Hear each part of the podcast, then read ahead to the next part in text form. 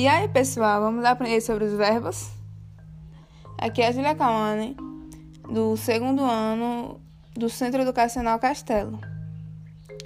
Então, mas o que é verbo? Verbo é uma palavra responsável em expressar ação, estado e fenômenos da natureza, e ele pode variar de acordo com número, pessoa, modo, tempo, voz e aspecto. É a classe de palavras que mais flexiona. É importante destacar que os verbos eles são divididos em três conjugações, de acordo com o término das palavras. Os verbos da primeira conjugação são terminados em AR, como pular, amar, cantar. Da segunda conjugação são terminados em ER, como esconder, correr, escrever. E temos da terceira conjugação, que são os que são terminados em R, como sorrir, ouvir, medir.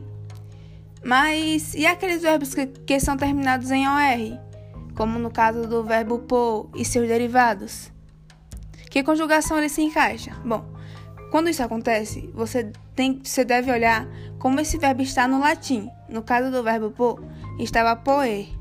Então ele vai se encaixar na segunda conjugação. Estrutura interna das formas verbais.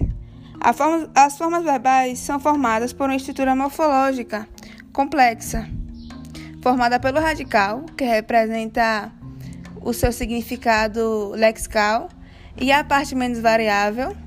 Temos a vogal temática, que é por meio dela que conseguimos distinguir sua classe ou conjugação. Temos a desinência temporal, que indica o modo e o tempo dos verbos.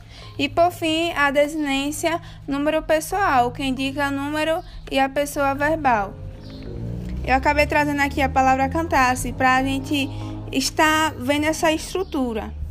Cante, até o T ele é o radical, que é aquela palavra que não se flexiona de acordo com a conjugação. A é a vogal temática que está representada na primeira conjugação. SSE é a desinência modo temporal que está mostrando aqui no modo subjuntivo no pretérito imperfeito e por fim o M, que é a desinência número pessoal, que está na terceira pessoa do plural. Quando o radical verbal é combinado apenas com a vogal temática, dá-se o nome de tema verbal. É um exemplo do nome trabalho. Ele é apenas o radical com a vogal temática. Então, damos o nome de tema verbal. Quando um verbo é regular, seu radical não altera na conjugação. É o exemplo do verbo pular. Na conjugação ele fica eu pulo, tu pulas, ele pula, nós pulamos, vós pulais. Já os irregulares, essa alteração ocorre.